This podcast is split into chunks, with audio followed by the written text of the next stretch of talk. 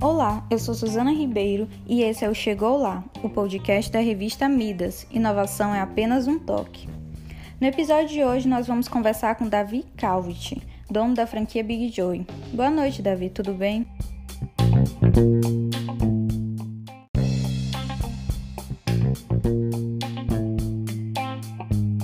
Boa noite, Suzana. Tudo bem, sim, tudo certo. Você é responsável por uma franquia promissora e muito popular na Ilha de São Luís, com um conceito bem diferente. Conta pra gente um pouquinho do começo dessa jornada. A gente começou o Big Joe, vai fazer 5 anos agora, dia 3 de dezembro. E, cara, a gente começou, era só pra ser uma tabacaria. Era só pra vender uma seda, um chavador. A gente já tem um freezer, que a ideia era a pessoa comprar produto de tabacaria e não ir embora imediatamente. Comprar uma cerveja, ficar um pouco mais, de repente ver outros produtos que ela não tinha visto. E prolongar o tempo da pessoa na loja, basicamente era esse. A gente começou lá na loja da Holandeses, no Calhau, é, 3 de dezembro de 2015. A gente passou uns dois meses reformando e tal, correria, fazendo pedido. Eu tinha o projeto da tabacaria já tem já tinha um ano, né? Antes da gente abrir. Já tinha estudado mercado, já tinha feito pesquisa, já tinha ido atrás de fornecedor, já estava mais ou menos organizado. Faltava o dinheiro e um doido para entrar junto comigo. E aí eu sempre trabalhei com venda. Eu trabalhava no shopping desde os meus 18 anos. Eu trabalhava de roupa, é, trabalhei por três anos, quatro anos no shopping. Aí eu saí e montei um restaurante para mim quando eu tinha 21 para 22 anos. Eu aluguei uma casa, aí montei um restaurante na minha casa, na cozinha da minha casa, para fornecer quentinha para a galera que trabalhava no shopping. Então, tipo, eu trabalhei no shopping de tarde e teve um período que eu trabalhei pela manhã. Quando eu trabalhei pela manhã, eu vi que tinha um gap, que era uma oportunidade que todo mundo lá comia shopping inteiro lá no Shopping São Luís na época. E todo mundo precisava pedir comida. E a comida era muito ruim, pô, muito ruim. E aí eu vi ali como uma oportunidade de conseguir é, empreender. Né? Foi o meu primeiro negócio, foi massa, restaurante Fino Sabor, acho que até hoje não tem lá no Facebook. E durou um ano, um ano e meio, foi muito bom e depois a gente fechou. Nesse restaurante eu saía de manhã cedo para entregar panfleto do restaurante. Eu ia na moto. Aí quando dava umas 11, 11 e meia, eu voltava, pegava as quentinhas, voltava na moto e saía para entregar. Então era a guerra. Eu fazia comida? Não. Eu fazia a gestão do negócio. Eu juntei duas pessoas, eu não tinha um real. Então eu juntei duas pessoas que acreditavam na ideia, vendi a ideia para essas pessoas. E a gente estruturou a cozinha da minha casa e montou, né? Comprou duas motos, eu comprei uma para mim, a gente comprou outra para o restaurante. Aí chamamos algumas pessoas para trabalhar com a gente e começou.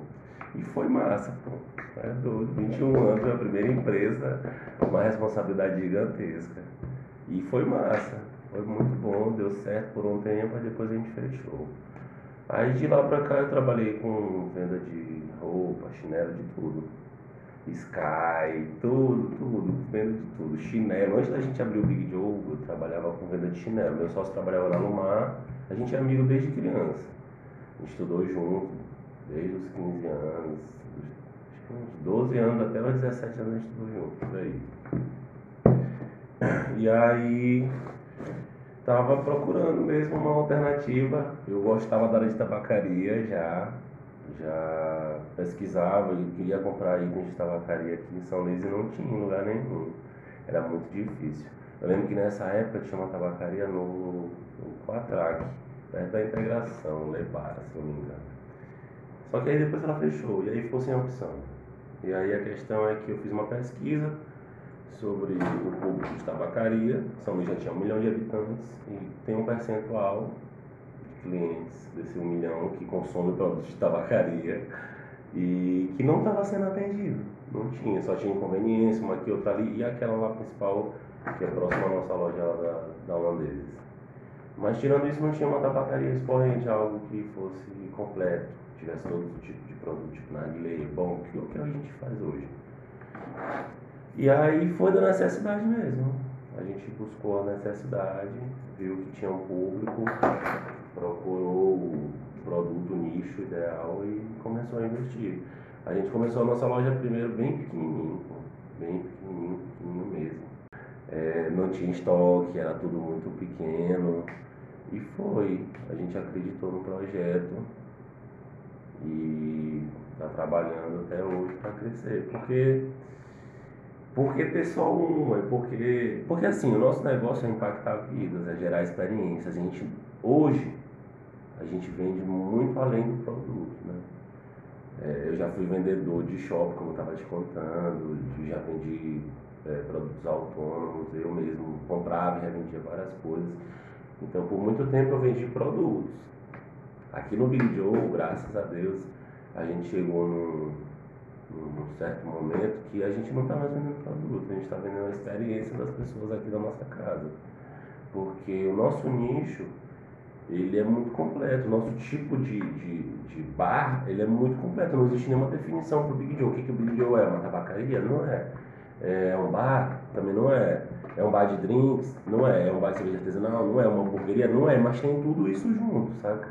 Tem um narguile, mas não é um loja de narguile. Tem hambúrguer, mas não é hamburgueria. Tem cerveja artesanal, mas não é um beer tap, não é um brew pub. Além do conceito diferenciado, o Big Joe é muito elogiado pelo atendimento. Como funciona o processo seletivo e o treinamento dos seus funcionários? Cara, é um, é um desafio. Trabalhar com pessoas é a coisa mais complexa do mundo e a mais interessante também. Porque a gente trabalha com pessoas para receber pessoas. A gente faz seletivo frequentemente e treinamento semanal de todos os tipos, treinamento de atendimento, de venda, de educação financeira, tudo, tudo, tudo. De drinks, coquetelaria, de cerveja artesanal, de itens de tabacaria, degustação da, dos petiscos, dos sanduíches da cozinha, tudo, tudo. A galera que trabalha aqui, eles, graças a Deus, a gente mune eles de todas as armas para poder fazer o melhor atendimento possível. Porque, como eu te falei, é, a nossa ideia inicial era só ter uma tabacaria. Só que a gente abraçou a, o bar por vários motivos. O primeiro é porque o atendimento daqui de São Luís era conhecido como um péssimo atendimento, né?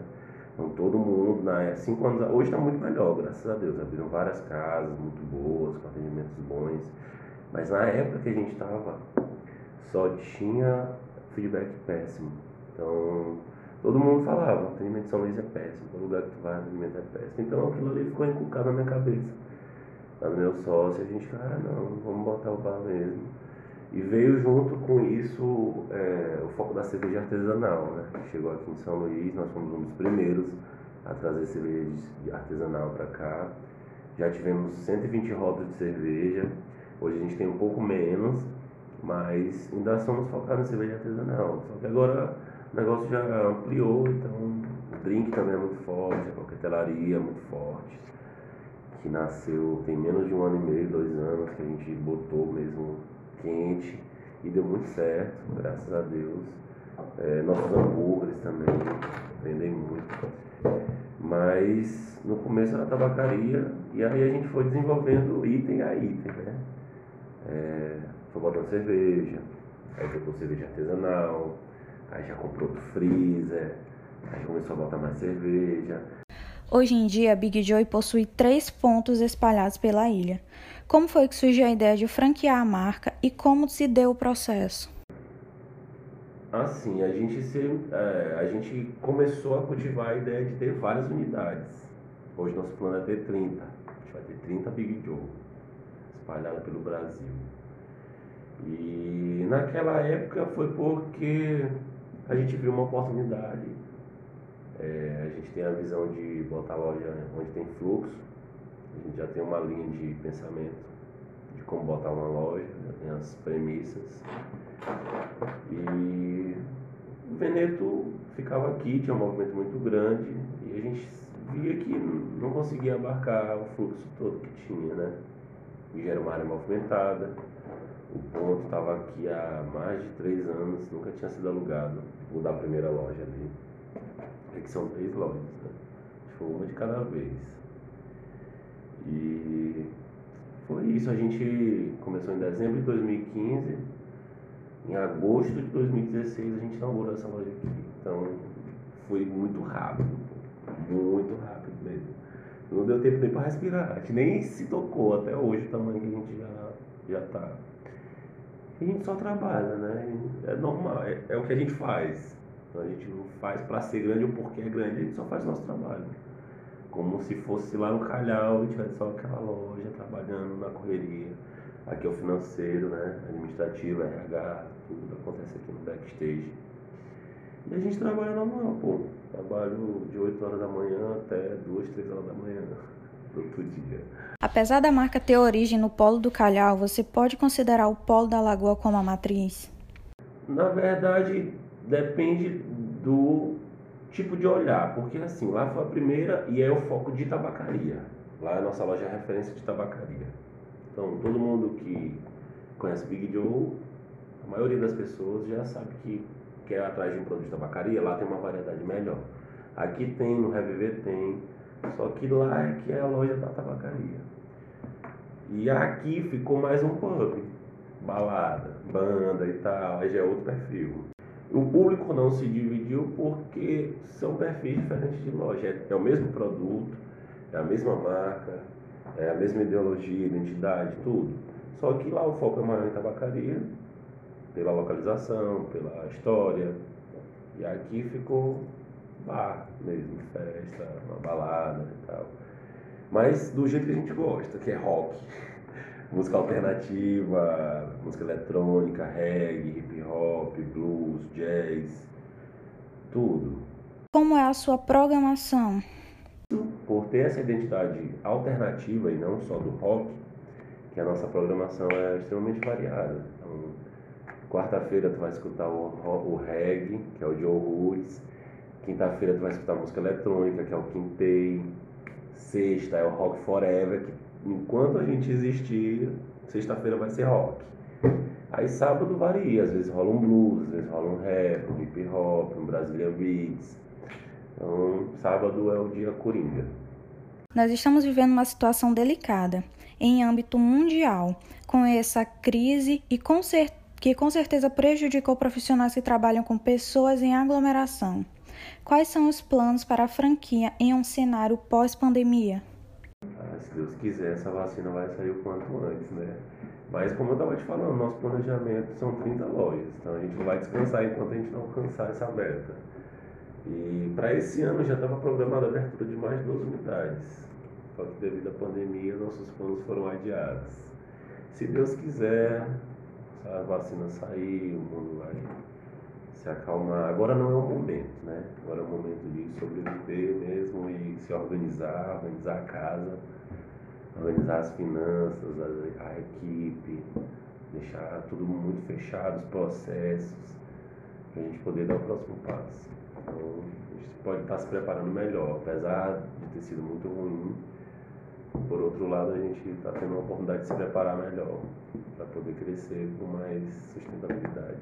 E quais são as dicas para quem está começando a empreender ou querendo começar? A primeira dica que eu posso dar para qualquer pessoa que deseja empreender é te torna bom em vendas, seja um vendedor. Porque nenhum negócio sobrevive sem venda. Né? Quem é médico está vendendo seu serviço, quem é fisioterapeuta está vendendo seu serviço, quem é advogado está vendendo seu serviço, isso são vendas que a gente são invisíveis, né? A pessoa não, não vai, quer uma consulta, 300 reais. Não, não é assim, mas ela está vendendo o serviço dela. A forma como ela te atende, a forma como ela te respeita, é, te dá atenção, isso tudo faz parte da venda. E para quem quer empreender, é saber vender tudo. Vender tudo. Tem que te tornar bom no teu produto, né? Então, nosso produto agora é experiência, como eu te falei, mas a gente vende cerveja, drink, comida, é, sessão de narguilé. Então, tem que te tornar um vendedor, tem que melhorar o teu poder de convencimento das pessoas. É, eu gosto muito de venda. Eu sou vendedor até hoje. Pô. Minha profissão é vendedor. Eu vendo. Eu gosto de vender. E é isso. E não desistir, pô. Vai, vão acontecer muitas coisas ruins. Vão, vai ser difícil, vai levar muitos tombos. Mas não pode deixar te abater. Tudo faz parte do processo. Acho que eu passei por muita coisa na minha vida. Sofri muito. É... Passei por muitas situações. porque me mostraram que tudo faz parte do processo. Então é isso, Davi. Muito obrigada pela sua presença.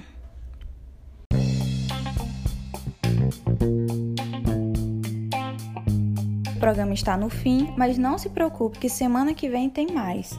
Esse foi o Chegou Lá, um podcast da revista Midas. Inovação é apenas um toque.